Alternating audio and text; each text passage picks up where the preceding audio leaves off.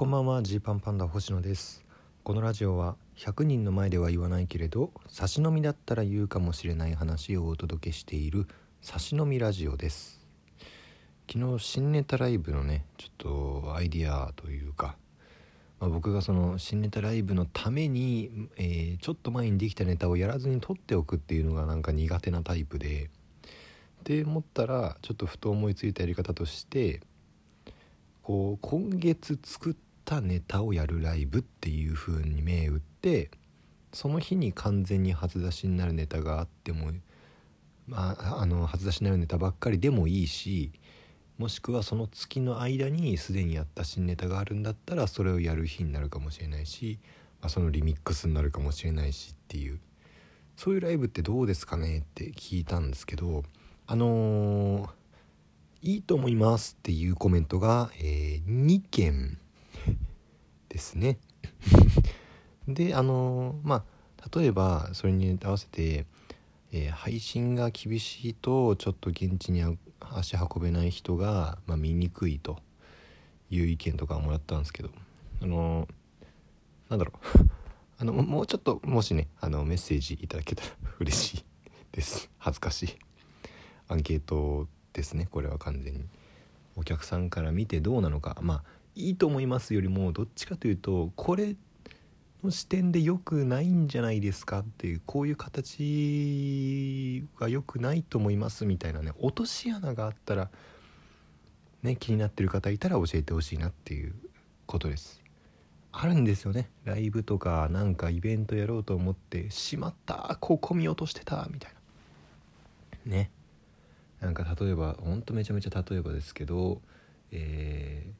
こうねライブ単独ライブやるってなって、えー、まあその転換場面転換をしたいから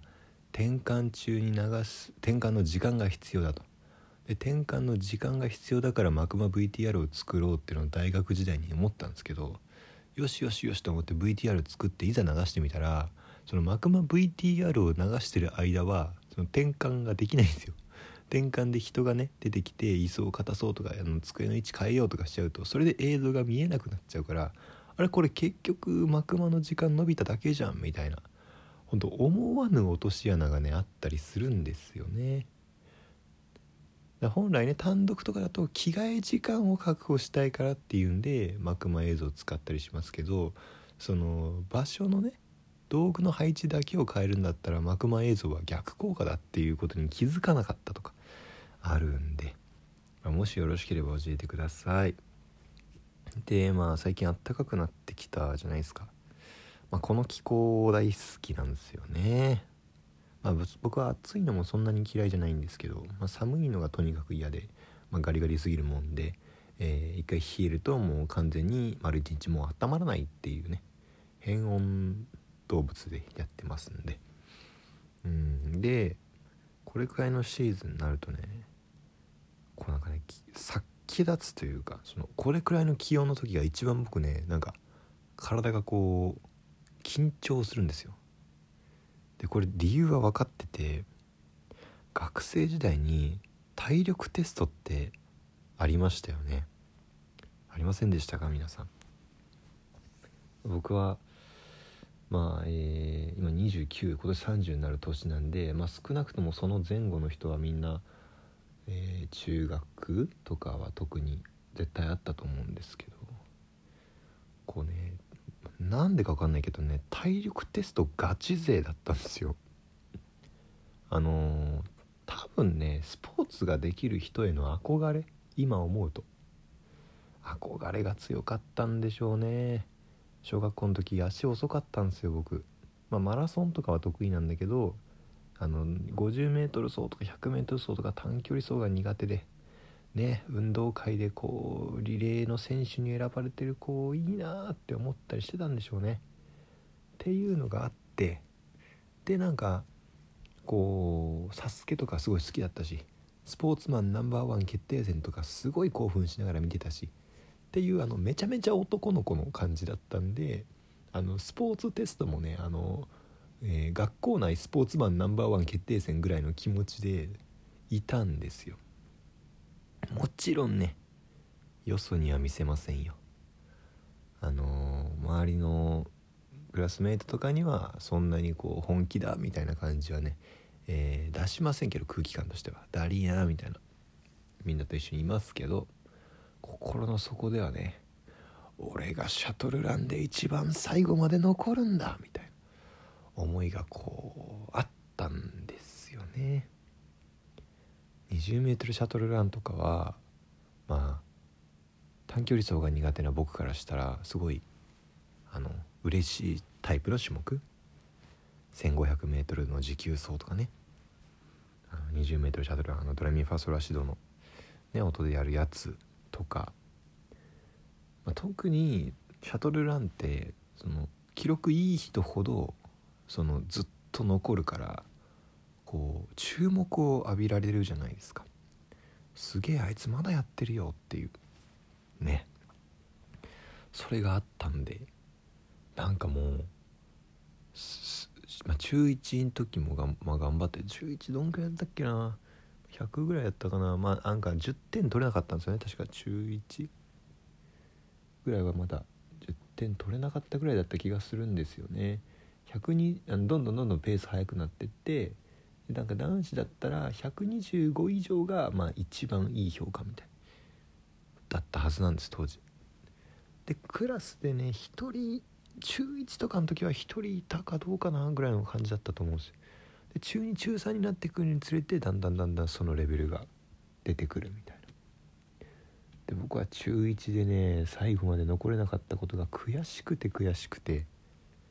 まああの上の方ではあったんですよ。うん5番10番ぐらいだったかな。340人ぐらいでやって5番10番ぐらいだったはずなんですよね。それで、まあ、最後まで残った人が拍手されてんのとか見て、まあ、僕目立ちたがり屋でしたから当時特に。俺もあれになりたいと思ってね。でこっからすごいっすよ。あのドレミファーストラッシュドのねシャトルランの音源を、えーネットからだったかな？どっかからあの採取してきまして MD に焼いて であのイヤホンしてね、えー聞きながらそして家の近くで、えー 20m 測って、自主的な 20m シャトルランの練習をするというそんな中学時代を送っていたんですよ。絶対に125行くぞっていう思いで。でまあちょっとね正確に何年生の時とかは覚えてないですけどまあ125はいけるよぐらいにはねなったんですね。みんなまあ体もだんだん強くなってくるし部活もやってるしスタミナもついてくるっていうのもあったと思うんですけど僕はその入念な準備をして125を超えようとしたりね。あとうちの中学の特殊種目でなんか腕立て伏せっていうのがあったんです。多分ねスポーツテストで腕立て伏せってないんですけど腕立て伏せはねもう